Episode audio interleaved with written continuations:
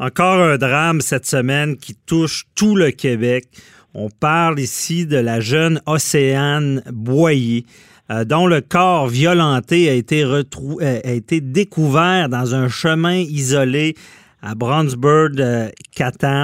Ça, c'est mercredi. Elle aurait été froidement assassinée par un ami de la famille de 51 ans qui devrait, bon, ben, qui, fait face à la justice.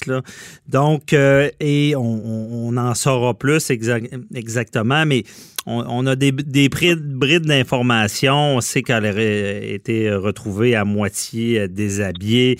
Euh, le, le, meurtre aurait été commis avec une arme à feu. Donc, 13 ans, une jeune fille de 13 ans, on parle d'un ami de la famille. Je veux dire, c'est, c'est, on peut même pas s'imaginer. Je pense c'est une petite fille sans histoire. Et on, on, a vu les parents dans les médias, mais démolis.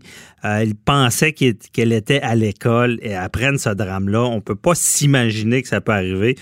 Et ça doit être très difficile pour les parents. Puis comment intervenir dans ces dossiers-là?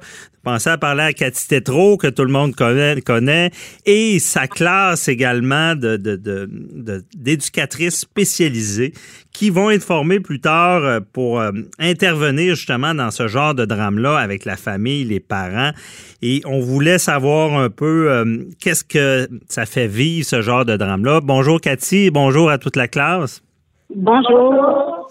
Bon, merci d'être avec nous. C'est pas des sujets agréables à discuter, mais il faut quand même en parler. Euh, je ne sais pas comment vous voyez ça, ce, drame-là, parce qu'on parle d'une jeune fille, c'est un, ami de, de la famille qui a 51 ans. Comment ça peut arriver? Bien, écoutez, nous, euh, ce qui nous a touché aussi, c'est euh, le fait que cet homme-là avait accès à la jeune fille avait euh, donc on sait euh, c'est que des hypothèses naturellement, mais si mhm. déjà il y avait une vue sur cette jeune fille là, on se demande s'il n'y avait pas peut-être causé des gestes avant ou prémédité justement tout ça, parce que là il savait là qu'elle partait, à quelle heure elle partait de l'école, il, savait là son sa routine. Alors ça nous a questionné sur le fait qu'on ne sait pas qui on fait entrer des fois dans nos maisons en tant que parents. Puis euh, ça inquiète.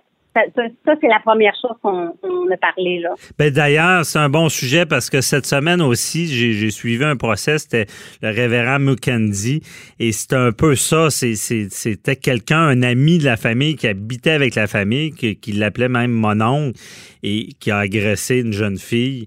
Euh, tu sais, quand on dit le loup est dans la bergerie, on pourrait être en présence de ça, là, cet ami-là qui avait accès à la jeune fille. Je veux dire, ce genre de crime-là ne doit, pas arriver du jour au lendemain. Là. Ben, c'est ça, c'est même, que les statistiques le démontrent, quand il y a des agressions sexuelles, euh, de la violence comme ça, c'est souvent à 80% euh, fait par des gens connus de la personne, l'entourage de la personne. Et souvent, on, s'en fait pour on s'en fait pour des inconnus, on s'en fait pour si notre enfant va quelque part, mais faut, faut se dire qu'en tant que parent aussi, c'est 80% des personnes qui nous entourent, pas 80% de toutes les personnes qui nous entourent, mais 80% des cas, quand ça arrive, c'est des personnes dans l'entourage. Alors, c'est d'autant plus, euh, comment on fait pour savoir euh, qui, euh, les intentions d'une personne comme ça, c'est assez inquiétant. Là. Bien, c'est inquiétant parce que toi, Cathy, tu, avec la CyberAide, vous, vous essayez de protéger les, jeunes de l'extérieur. C'est, souvent, c'est là la menace. Mais comme tu le dis bien, il faut, faut, aussi se questionner des, sur des gens dans notre entourage. Ou, hein? Ben oui, c'est ça, tout à fait. Si on veut faire de la prévention là, en tant que parent, euh, c'est vraiment d'aller dire euh, oui, on fait attention avec qui on côtoie sur le web, mais en même temps, si notre enfant vit des situations, on peut lui dire aussi si jamais il y a quelque chose qui se vit dans la famille ou avec quelqu'un de proche, euh, euh il faut il faut m'en parler. Puis on a tendance à, oublier ce côté-là de, de, d'éveiller notre enfant du fait que même si c'est quelqu'un que papa, maman, euh, on est amis avec la personne ou peu importe, bien s'il y a quelque chose qui te met mal à l'aise de cette personne-là, on veut l'entendre. C'est plus important ou plus importante que, que les gens qui nous entourent. Tu sais, comme rassurer l'enfant on peut, on n'en parle pas tout le temps, on n'en fait pas une panique euh, mhm. familiale, mais, mais c'est important de le nommer, là, je pense. OK. Euh, il y avait une autre, euh, j'ai une, j'ai une, une, étudiante ici qui avait nommé comment on pourrait, comment on pourrait intervenir auprès de, de cette mère-là parce que l'étudiante nous nommait, ben elle, elle est maman. OK. Et puis, mais elle, nous a nommé que en tant que qu'éducatrice spécialisée, comment elle pourrait aider cette dame, cette femme-là, parce qu'elle pense que la, la souffrance, c'est la plus grande souffrance, c'est sûr que tout le monde souffre de ça, mais pourrait être vécue par la mère. Et j'ai aimé sa façon qu'elle a vue de l'aide qu'on pourrait apporter. C'est vraiment, en tout cas, de ce qu'on a vu dans les reportages, le, le chum euh, ou mari, euh, les gens qui sont autour, euh, peut-être aller aider la maman avec un soutien social important. Ben, donc, c'est ça, on pourrait l'entendre. Comment je, je vois pas quelle aide on peut donner à ces personnes-là qui doivent être totalement détruites. Là. On peut ben, peut-être l'entendre.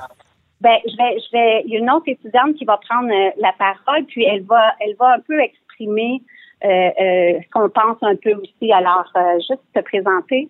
oui, moi, je m'appelle Laura. oui, bonjour. Euh, en fait, nous, ce qu'on avait mentionné dans la discussion, c'est que c'est vraiment important que la famille euh, reste soudée, tu sais, que le mari, le mari, chum, euh, soit présent pour pour la maman. Mhm. on avait vu quelqu'un en arrière pendant l'entrevue, probablement peut-être la grand-mère ou quelque chose. c'est vraiment important que la famille se, se soutienne ensemble. Tu sais, chacun a de la peine, puis c'est important qu'ils puissent vivre leur peine ensemble aussi. Puis en tant que TES, on avait dit que c'était fallait pas projeter non plus pour ceux qui sont mamans.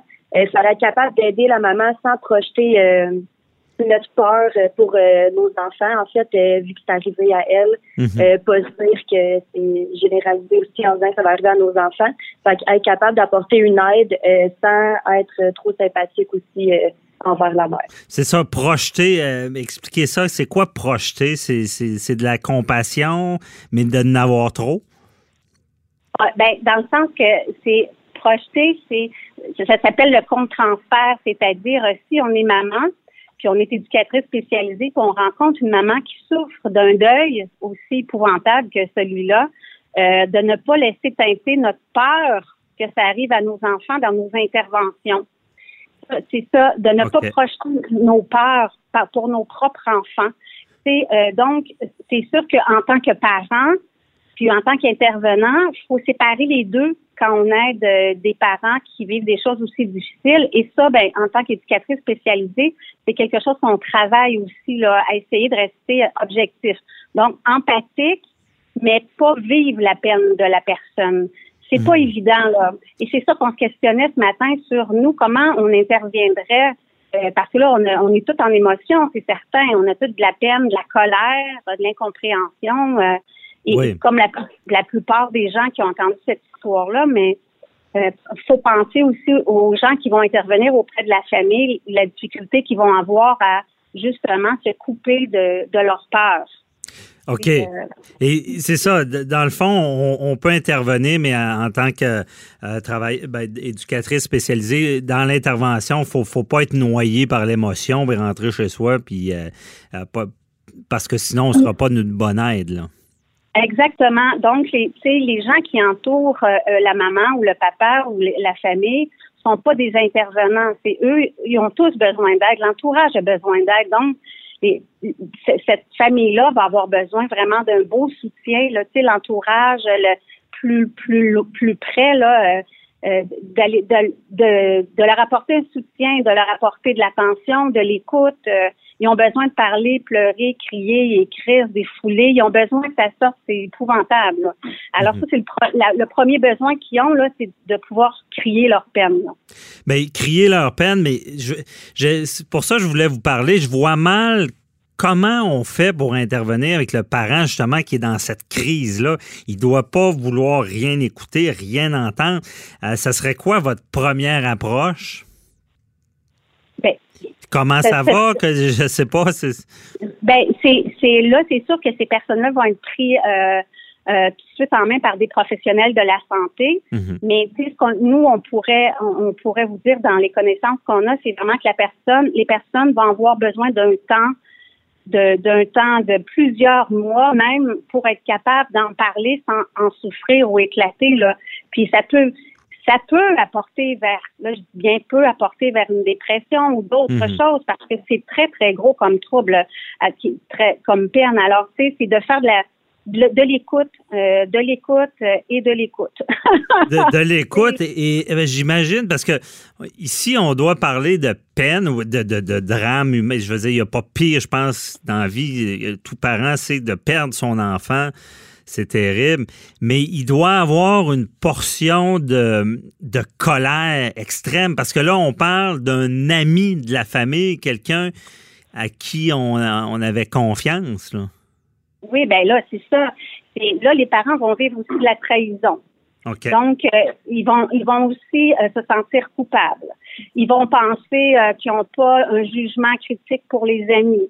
Puis ça va être ça va être important que les, les parents euh, se déculpabilisent de ça parce que c'est pas écrit dans le front des des, euh, des gens euh, des, des, des agresseurs c'est pas on peut pas les détecter Ouais. comme ça tu sais je veux dire alors la culpabilité là elle, va être forte elle va être lourde puis il va falloir faire en sorte euh, Ben- d'enlever ça là. OK, la culpabilité. Euh, Cathy, il faut aller à la pause, mais restez là. On, on revient, puis on, on essaiera d'entendre les autres personnes de, de ta classe. Donc, à- à tout de suite. Parfait, merci.